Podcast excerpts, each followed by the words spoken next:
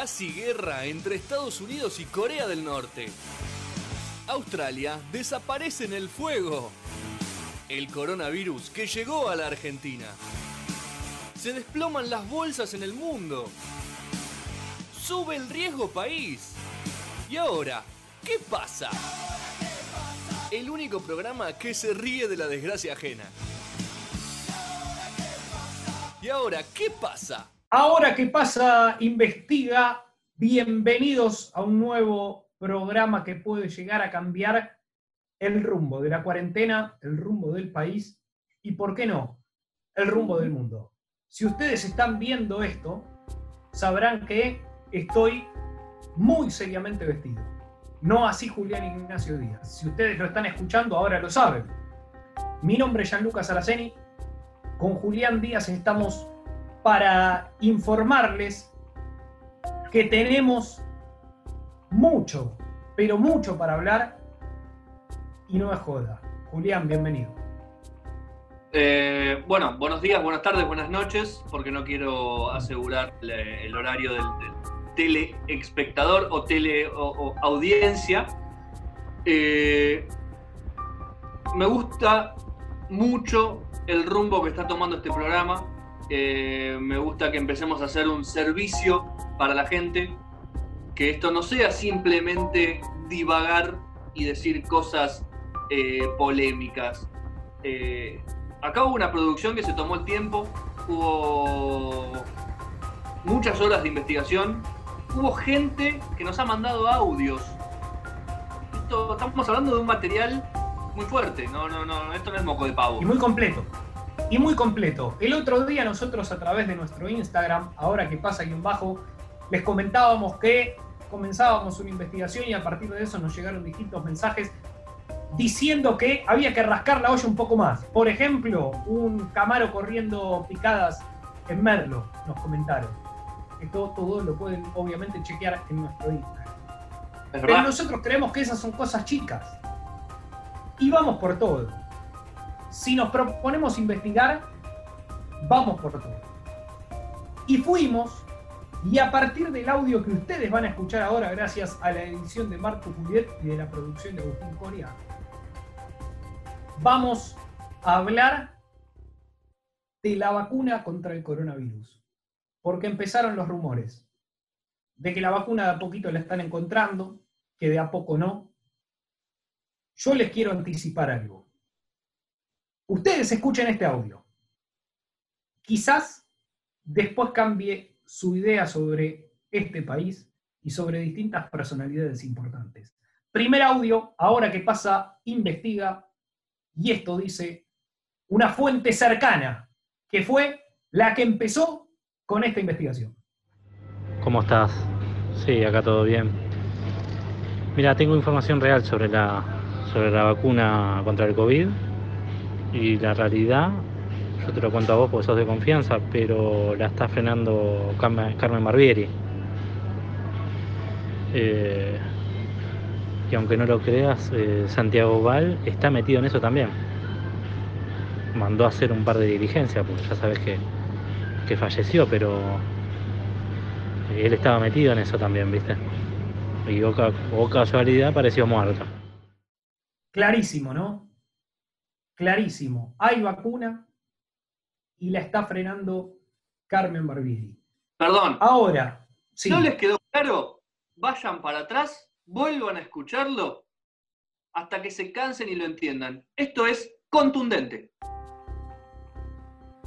Y quiero decir otra cosa, que esto es muy importante.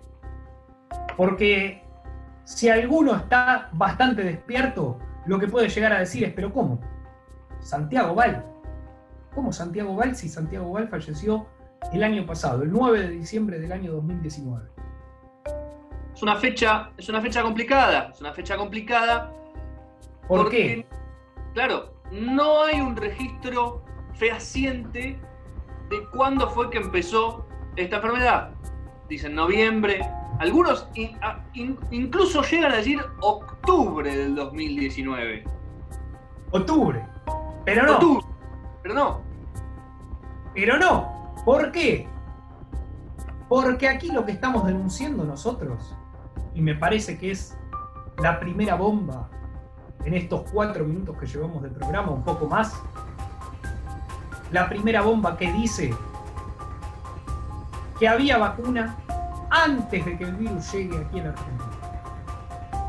Es decir, podríamos haber zafado, ¿por qué no?, de esta enfermedad. Pero, al parecer, según este audio, Carmen Barbieri está frenando la vacuna. Nosotros fuimos a investigar más allá, Julián. A ver, eh, esto siempre es, en este país, es bipolar. Es o alguien del oficialismo o alguien de la oposición. Yo no voy a dar eh, mi punto de vista, simplemente voy a dar los dos puntos de vista posibles. El primero es que esto lo mandaron desde el macrismo para que la parte económica del país reviente por los cielos. Que, Esa es teoría 1. Esa es teoría 1, esa es teoría 1. Es eh, como no. Bueno, los datos son contundentes. Estamos hablando de una crisis económica muy fuerte que está atravesando el país. Lógico. La pandemia o no, eso después el tiempo lo dirá. La otra parte justamente es la que yo quiero decir. O no. Esto es parte del oficialismo. Por no tener un plan económico, eh, no saber qué rumbo tomar para arreglar este país y utilizar la pandemia como excusa absoluta para que todo lo mal o, las pocas soluciones que puedan brindar no tengan un, un porqué. Me acomodo en la silla porque yo te voy a decir que pudimos averiguar, que buscamos una respuesta a las dos teorías y surgió una tercera teoría. Ah. La teoría 3, la llamamos con el equipo de producción hay partes del oficialismo y hay partes de la oposición unidas en esto. Sin ir más lejos, en este último tiempo surgió la noticia de que Ana María Patricelli, o Patricelli, según como usted lo quiera decir, novia, exnovia ahora, del mago sin dientes, ligado a Cambiemos, había fallecido. ¿De qué modo murió? Nos preguntamos durmiendo, descansando. Yo les pregunto a ustedes, y si no vayan y busquen en los libros de historia, ¿de qué modo han muerto las personas que tenían mucha información? Vayan y vean y sabrán que han sido envenenadas y han muerto durante la noche. Por ejemplo, el Papa Juan Pablo I, quien se dijo murió de muerte natural durmiendo y nosotros logramos saber que no.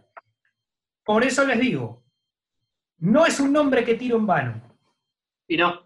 Nos, pusimos a investigar profundamente y esto no fue un mensaje, o, mejor dicho, esto no fue querer callar a la pobre Ana María, sino un mensaje para su Dorima o su novio, el mago sin dientes, que tenía mucha información, que tenía muchísima información.